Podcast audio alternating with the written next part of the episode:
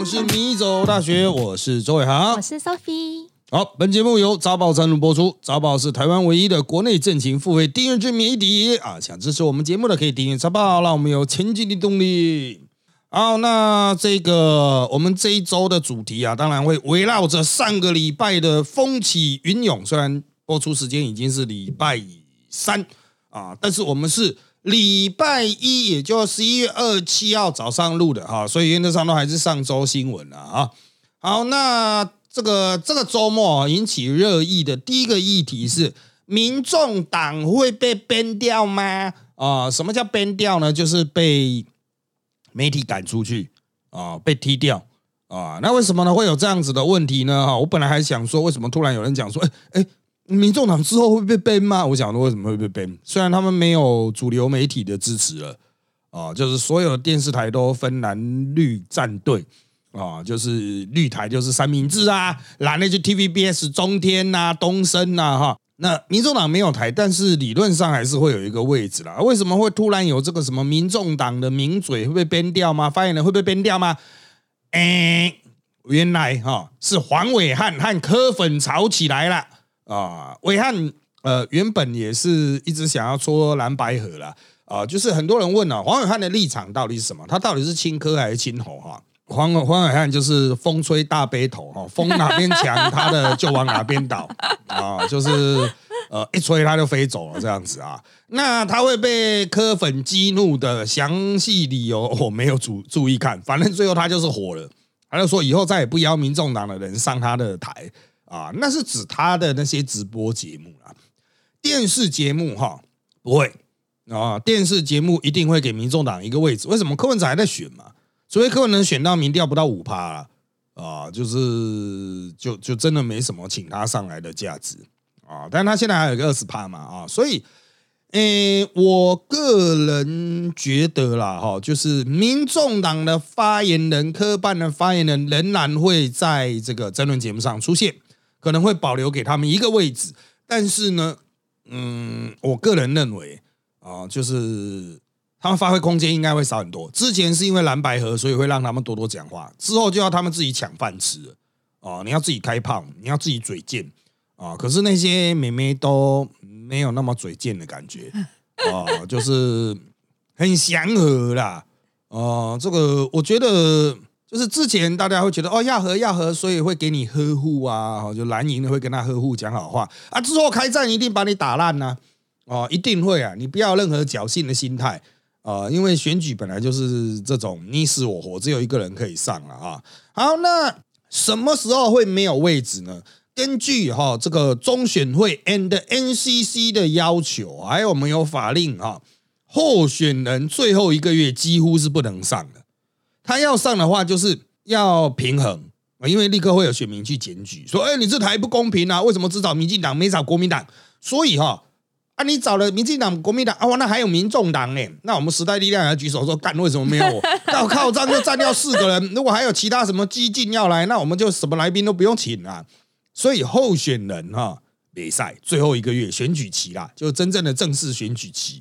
啊，很多人不知道什么叫正式选举期，就是说法定啊，它会有一个选举期啊。当然，现在大家都选的有来有去嘛，啊，但是法定就是最后一个月左右，那就是候选人在选举期不能来，那发言人可以啊。所以发言人呐，或者是没有要选的政治人，比如市议员呐，哈，没有要选立委的啊，也不是不分区的，那他们就可以来啊。这个就是一个小知识了哈。所以。到时候，民众党的那些发言人，除了陈志涵不能上，因为他有不分区哦，还有另外一个就王义川了啊。王义川最后一个月会消失，这对他很不利的。他最近还在发动什么救义川，一人一票救义川啊，因为他第十六名，要民进党得票四十七趴才会上高票，干五可怜，赶快拉票，拉了也没有四十七趴，哪有可能啊？哦，这太难了啊！这个，而且他最后一个月不能上。哦，他最后一个月不能上节目，实在是拉不起来。他可以去跑夜市啊。呃，没有办法哦，就是节目的效果好哦。节目我们随便乱讲什么都几万人看到。YouTube 来讲，现在都是说干妈超爽，每天都有一个几万人点击的影片。甚至十几二十万人点击的影片。好多、哦。对啊，就是传统媒体入侵 YouTube 之后，它的确有很大的影响力嘛，所以我们的知名度也会水涨船高啊啊！就是我最近也感觉到知名度确实有提升了啊，就是被认出来的几率高很多。像我带小朋友去那个大卖场打宝可梦，打好累，都会有阿伯过来握手，加油哦，你要加油！呵呵呵呵可是我现在是在打这你要选吗？没有，现在是我在打卡奥嘞，我带小朋友在打卡奥嘞，只是站在那边而已哦。就阿伯，哎，你加油哦，哦哦哦，哦加油加油，哦哦，靠腰 啊！感谢各位的支持啦啊！那当然啦，他们那些民众党的名嘴可能会请假，像上周三啊，保真就请假了啊，杨保真可能请假出去休息吧，出去玩吧啊。那其他阿伯就很伤心呢、啊，像那个学伟啊、王一传都说啊啊，给他那么保证，保证人呢啊，他们就讲下礼拜就回来了，放假一周了啊，然后替代杨宝珍的是詹维元，詹维元就觉得是自己被针对了，然后就说哎哎，怎么大家都这样这么绝情，好像我不应该来，他不香啊。啊，没有这个本来就要有一个备位的嘛，哈，委员也不差了哈，而且也要让国民党有讲话的机会，不然完全没有国民党的。啊，我不知道为什么呃席次上国民党什么时候被删除了，我们都不知道 啊。好，那当然了，民众党发言人呢。技术啊，就刚才讲了嘛，技术层面就是可能会很难应应最后面选举的那种激烈的嘴炮战啊。那这个问题在早期民众党之前就已经发生了。啊，就从学姐啊、小牛的那个时代，一直到现在的这一些正妹们，就是战斗技术不够好。什么叫战斗技术不够好？不是说我插嘴，我吼回去，我在那边大小声就能够扳回来啊。在激烈对局的状况下，你如何见缝插针，准备一些很好笑的梗啊，直接破人家的局，好难。这个是技巧。其实我们在进去之前，我们在外面交换意见，其实我们就已经在做梗。我们稍微摸一下今天其他人要讲什么。如果你要讲这个的话，那我要准备一个什么梗去接？那民众党因为他觉得说我是党发言人呐、我要把这个想法讲完，所以他会硬讲啊。最具代表性的就李友仪，他是三重泸呃泸州啦，泸州那边的立委候选人，也是党的发言人，然后之后可能也没办法上，他就很常坚持要讲完。不止把他现在这一段的内容讲完，他还要回去讲其他的部分啊。像上周他都被谢振武警告，你不要再讲民调了，呃，没人想听民调。我昨天做一整集啊，就是根本没人听得懂，因为收视率都很差。啊、他那民众党会觉得说啊，这是党交给我任务，我要讲完啊。这个就是我们就讲说，你到底是体贴谁？你是体贴党里面的领袖，还是体贴节目制作方？如果你不体贴节目制作方的话，那干那谁以后谁要让你讲啊？啊，所以这个就有点放长线钓大鱼的概念。你想要长期的在节目上有一个位置，你就要体贴制作单位的需求啊，就是人家希望拿到什么东西，你就不要硬塞，你就不要急着塞，又不是明天投票。如果你觉得明天投票很急的话，干他妈的，我今天一定要开一个大炮，那你回去就先准备好，准备好了。这个很棒的梗，然后去现场开一炮，让人家可以下标，让人家可以去找图啊啊，所有东西都搭搭配的出去，这样子。啊，就是你要去体贴制作单位，不是要全世界的人说，哎，你我你你做媒体你要给我一个位置啊，呃，你要让我讲完，你讲完没人要看啊，因为你太平了，讲的东西太平了。啊，这就是宝洁说的嘛，要有情绪。啊，情绪起来要激动。啊，这当然了，我们前面讲到宝洁啊。录两个小时会让人家觉得快要中风啊！高 血压，嗯，但是他的节目就是订阅也多啊，收视率也高，他是收视率最高的，全国收视率最高的真人节目了嗯，好，那当然上周的重点还是我们非常精彩的军乐会啊！军乐会完全是突发事件，当天早上还没有这个东西哦。然后呢，当天早上的格局是这样：二十。呃，几号啊？礼拜四了，二十三号，二十三号礼拜四。然后呢，早上的时候，侯友谊很早进了马英九办公室，要求在马英九办公室见面。柯文哲很早进了郭台铭豪宅，要求在郭台铭家见面。啊，好，双方各据阵地，互不相让。你不过来我这边，我不过来你这边。然后国民党的态度是要不然就拉倒，我是没有差啦。好，那这个后来我差不多录到不知道几点的时候，就听到说哦，改去第三公正第三方，因为柯文哲那边有觉得马办那边去到那边深入敌境啊不好，而且侯友谊的态度是你柯文哲过来，我们也要郭台铭哦，啊，所以郭台铭那边觉得靠腰哎，那我也不要你的马英九啊啊，好，所以后来就约在君悦，要求是三个人。啊，要见面。国民党一开始说不要，我们就不要去啊。就是我那个时候人在国民党党部啊的楼上录环宇嘛，那我也会下去跟他们聊天啊。那国民党态度是不要，我们不去，不要中计，大不了拉倒，自干啊。那时候我在楼梯啊，不不是楼梯，电梯里面，我还跟林涛讲啊，他很忧郁，就说啊怎么办呢？闹得这么难看呢？现在被人家掐着脖子啊。人家那边叫我们去啊，我们不去很难看啊。上面大佬也有施压什么的。好，我那时候跟他说，没关系，你就撑过去。撑过去之后，四十八小时就没人记得啊，你就撑过去就对了啊。结果呢，我离开他们大楼之后，情势急转，突然说要去了，而且是马英九要去。一开始说朱立伦没有要去，要留守，后来连朱立伦都去了啊。那显然就是去弄。我们不能讲人家是黑道砸场子，但是就是啊，大哥都去了啦，要人来，哎，带一堆小弟啦啊。好，那我之后要录面对面嘛，我四点半要录面对面，正式开录。结果一去，他们就说啊，不行，因为他们四点半人才到君悦，所以要从四点半延棚到五点。那五点又延到五点二十，为什么呢？他们本来是想说，如果他们三个上楼去谈，那我们就直接开始录。结果啊，那三个。买酒，朱立伦、侯友谊一进去之后，就在一楼大厅不走了。那个大厅我来说明一下哈，这个他原来是应该是三个候选人，就是侯友谊、柯文哲、郭台铭开完会之后下来开记者会的场地，没想到侯友谊去就坐着不走了。哎，真的有点那种黑道 feel，你知道吗？就是人家下面有个公厅啊，他说啊，我们上我们到小房间调试，他说不要，就到这边谈了。嗯，我们就坐在这边，就坐在人家公骂厅那一种，就坐在那边客厅，就坐下来不走了。好啊，那当然一开始大家都有看到在僵持嘛，就在僵持的这个啊，你不肯上去，我不肯下来的时候，就发生了抢麦克风事件。干这真的很经典，林涛就到了现场，麦克风一抓，讲啊，我们今天到了这一边呢，啊，这个怎么样啊，朱主席啊马。马马总统啊，哈，加我们侯市长啊，怎么样？叭叭叭的开始讲，自吹自擂，这个叫什么？反客为主哦。你来到这一边是不是？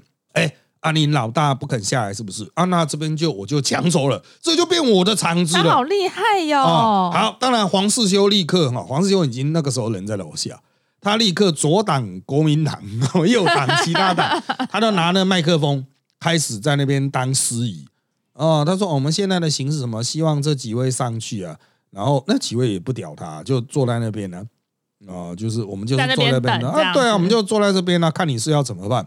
那黄世修也不客气啊，就开始教训林涛啊，开始教训东，教训西啊。好，这个哈，嗯，这个以政治圈来说，虽然很多人说，哎呀，看到黄世修骂那些马英九骂的好爽哈。哎，以我们政治圈的角度了哈，几乎是哦，因为我们那个时候就在看直播嘛，啊，在我们在摄影棚内看直播，那我有划一些网络赖哈群主，几乎是不分党派，一致公干黄世修 啊，一致公干，为什么呢？我们几乎所有人说，干这是谁教的啊？怎么可以这样子？就是你不管你是主持人或者只是司仪，司仪等级比较低啦。啊，就是现在开始奏乐，哦，那个叫做司仪。那主持人当然也是要尽量的公道啊。对啊，啊，这个就就像你像 Sophie 你这样，其实是比较小咖啊。比如说你在米祖下米走大学里面也是比我小咖啊，超小咖。对，可是也不到超小了，你至少比其他研究生大。但是呢。就是正常来讲说，好，我知道你的咖位在哪里，你没有办法去教训其他办公室的头子吧？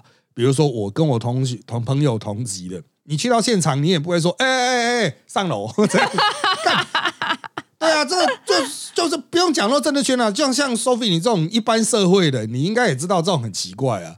哦，我之前因为工作，老师之前有跟大家分享过，我做过很多的工作，嗯。然后我觉得他们这一场那个黄世修真的是很酷的风格的主持人，他可能原本没有想说他要来当司仪主持这样，所以他根本就是带手榴弹来的啊、我我都超孬种的，我以前当过，我刚想了一下哦，实际数字算不出来，我当过四十几场以上的政府或是政府和企业联合记者会或者活动的背后统筹规划，就简称场控加打杂，再加上。主持主持人或人家说的司仪，为什么会这样子做？除了因为我们那时候政府部门的人手不足之外，主要原因是因为我这个承办人兼场控很怕遇到那种脱稿或是没有办法化解尴尬的主持人，因为与来宾脱稿啊，或者他忘词，其实很正常，主持人可以拉回来。但是像这种主持人突然冲冲冲冲出去的时候，我觉得很像是早就 say 好的耶。不过我跟大家分享一下，我之前当记者会的司仪遇过很煎熬的时刻，不是这样子吵来吵去，吵来吵去，是我突然站在现场变成动物园的红鹤。老师有看过红鹤吗？嗯，对啊，就金鸡独立，一只脚会弓起来。嗯嗯嗯因为那天是在室内的饭店，不是在外面什么动土，我就会喷那个防蚊液，是在室内，然后突然就一大堆的蚊子，怎么会有蚊子？室内呢？是那其实是台北很高级的类似。哎，比跟君悦差不多的饭店，嗯然后的记者会，然后就很多蚊子，然后因为我穿裙装短裙的那个套装，它就一直叮我，一直咬我，然后我又很痒，我又不能弯下去挖，我在那个弯下去抓，我就在讲桌后面，嗯变成红鹤，一只脚金鸡独立，一只脚用我的高跟鞋的鞋跟抬很高，帮我的大腿内侧、小腿这疯狂抓痒，就是整个很狼狈。所以我觉得我追求整个很顺、很顺的度过这这一个小时就好了。啊，对啊，正常的都是这个样子啊。啊，就是我就是全场最冷静的一个人，我是机器人这样子 啊，我 AI 而已啊。可是黄世修那个，就像你刚才讲啊，我们台面下会有很多动作，就是示意只要声音出来，一般人家不会看你对啊，啊，你只要声音出来就好啊。其实就是你真的在有副控室的话，就在那一边啊，人家也不知不需要知道司仪是谁，对啊，对啊，可是像黄世修那个哦，他就拿一支麦在那一边哦，更屌的是，他还跟那个国民党的其他发言人在那边扯来扯去，跟那个杨志宇啊 另外的国民党发言人在那边打太极拳，后来不抢 me too 了。抢麦克风，你卡我，我卡你，要闪电五连鞭啊，妈宝国哈这样子啊，就抢来抢去啊，这干到底在穿小呃，就是这一场会就证明他事前规划太过急促。对啊，就是根本就没有想好你到底要怎么进行，也没有讲好要怎么进行。你只说你邀三个人啊，那其他我马英九、我朱立伦当幕僚来可不可以？他没有想好备案呢、人人家可以不受邀啊。对啊，人当然他们就是摆了个场子，我就是场子摆很大嘛，然后我就是现场还摆计时器。对对对时钟很像妈的，你炸弹要不来。不来，你是怎么样啊？时间到了，你是要怎么样翻脸吗？什么的啊？好，那摆计时器就是很不客气，那国民党就说你那么不客气，我去了，如果乖乖照你，我不就龟孙子啊？所以国民党去了就是一副就是我就是要砸场的啊，我就带很多人啊。你会说我只邀请三个人，怎么可能？一定会有随护嘛，一定会有秘书嘛，一定会有一大趴的那一种有的没有的那种啊小弟啊，小幕僚，对啊，就是那种什么啊、现场打杂的哦，一定都会有嘛，所以你也没办法说客人会来几个，限定几个进去几个，哪有办法哦？就是人家如果真的是亏比较强啊，我必须要说哈、这个礼拜一这时候的民调后已经完全都起来哦，就是一旦分裂，你小党比不过人呐、人家有媒体呀、啊。所以柯文哲可能一开始愿意当副手，也是考量到这一点啊。啊，我是小党嘛，所以我要整合。可是他底下人不让他整合啊，因为底下人有自己的利益嘛。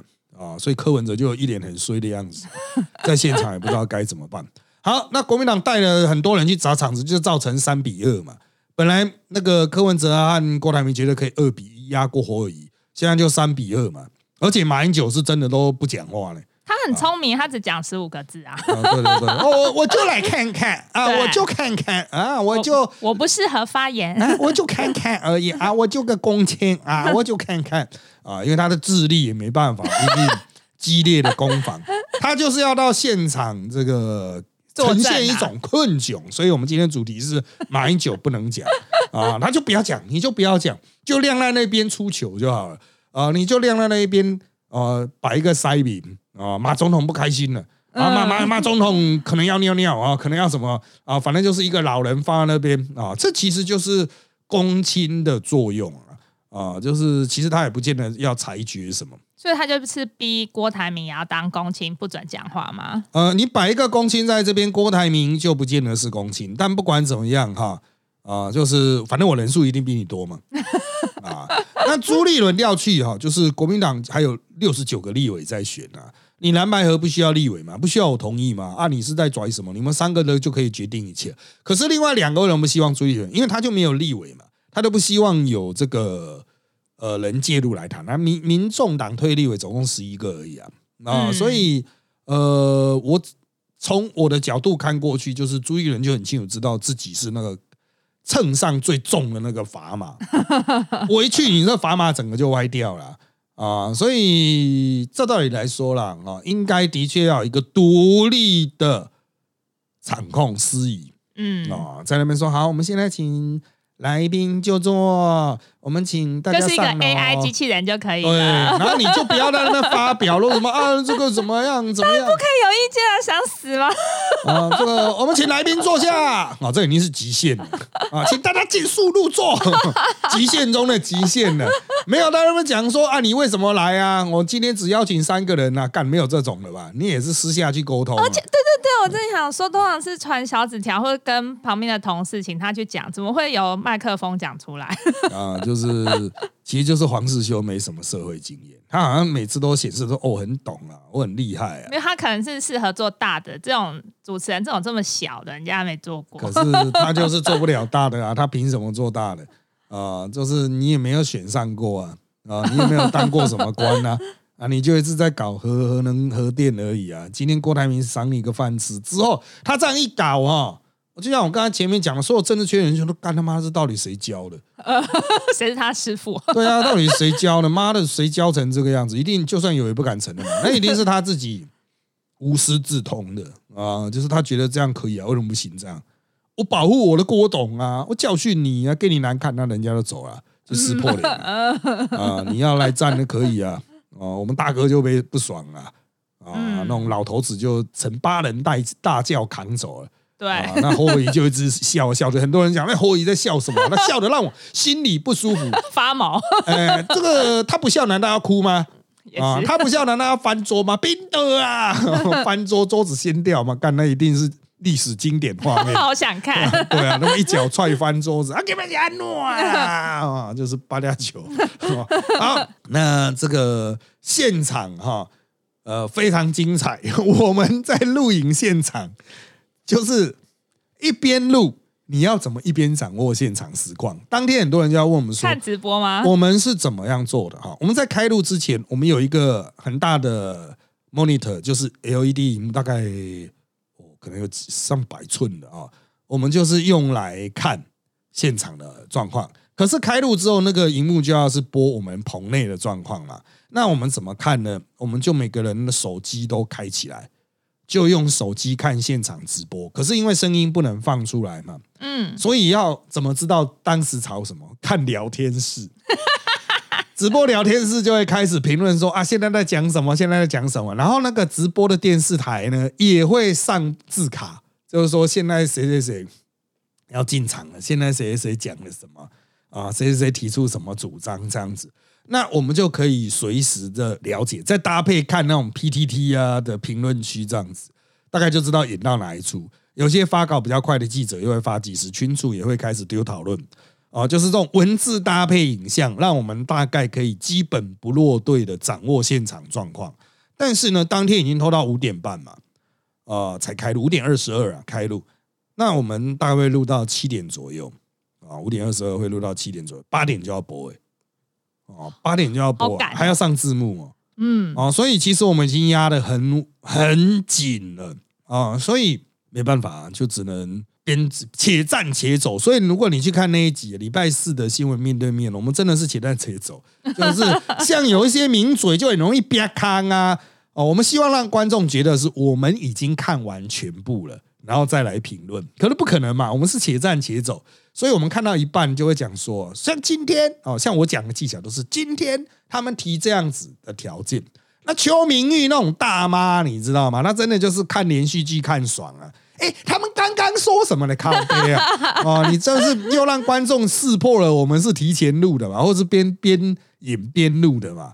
哦，这其实是表达技巧，不是说邱明玉那个方法不行啊，只是一般我们会论过，就是说哦，他们今天呢怎么样怎么样，就是即使是我是十十秒前才看到，嗯，他们今天又提了一个什么样的说法？我觉得这怎么样，就是完全会让人家觉得你是已经吵完了，结果出来了。你们才在讨论，对啊，可是那些人就是别看啊，啊，就是大妈啊，就容易陷入一个看剧的情境啊，啊，就是看得很爽啊，立刻讲，哎，我他们刚才讲那个什么干，你不就跟那种菜市场的大阿婆一样啊？好，那当然了，很多人说这一场哈，史上最难看啊，应该是说随着科技的发达哈，很多难看的场景终于大家可以看到。啊，我觉得这也是大家的幸福与幸运的之处。可以吃瓜，对，因为这些政治人物真的就是那个样子啊，就是蠢啊，啊，不会讲话，乱讲话啊，自陷危机。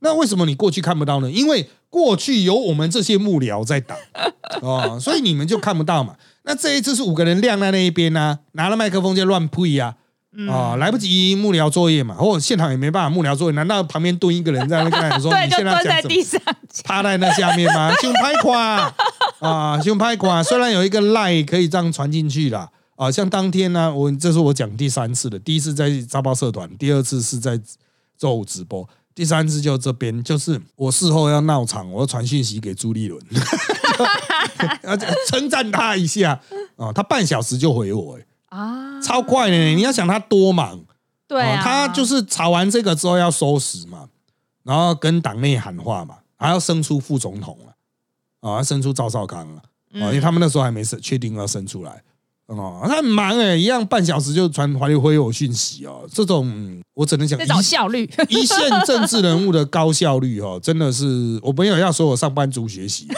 但是哦，那一种隔很久都才回或根本就不回的哈。你自己提拉紧点，就是人家大老板的都回这么快了哦，你这些小咖咖啊，他们他们拖什么拖啊？那当然了，这也算是破除了大家对于政治人物的幻觉。嗯啊，就是你看的其实就跟那种你的家里的长辈一样，阿伯一样哈。哦，就是我们看的都是以前他们套过滤镜的，对 对对，那你就看一看，哎，这个蠢样，哎，好笑啊就好了啊，这个就是他们对台湾社会最大的贡献啊。这让我们有个欢乐的周末。对啊，不管选不选得上啦，让大家看看这些人是怎么卡小啊，真的就是那个样子啊，这就是我们平常在跟他们讲话吵架啊，没有了 沟通。啊，就是啊，你还没安暖啦，没啦，我没啦，靠腰呀，差不多是这样，差不多。好了，当然讲到好笑啊，好，我们最后来带一下坚哥啊，啊，王世坚呢，上周我跟他在那个外面等棚的时候，啊，我们就居然聊到什么呢？搞笑产业啊，虽然大家都知道他是台湾政治界搞笑的翘楚啊，迷因产生产机啊，那我就在跟他聊那种搞笑产业，因为他毕竟不是。真的搞笑产业的嘛？哦，我就在跟他聊的啊，最近搞笑产业怎样？我才突然发现说，干，他其实去的搞笑场比我还多，多超多的。他有去那种百灵果的场子，有去岩上的场子，有去瓜吉的场子，都是搞笑场呢。因为他很有流量嘛。对啊，他他都是去，他去了一堆搞笑场，而且重点是哈，啊，他去那边不管表现好不好，他去的就是一件了不起的事，大家会把他当做是主 key，而且哈。更屌的是，他去了之后还是完全不知道那是在干嘛的。你说离开之后啊？对，到了现在还是不知道 哦。所以那个是怎么样？他以为都是上争论节目，这样才好笑。对啊，哦，但是有时候效果没那么好了，因为就是他真的太赶了哦。就是别人他通常都会先有一个 U B 的时间嘛，真正的表演活动都半小时一小时，可能王世坚真的五分钟到这样子，人家来不及 re 啊，嗯，啊，来不及彩排啊。哦，就可能会出一些意外，这样使得那个舞台效果没那么好。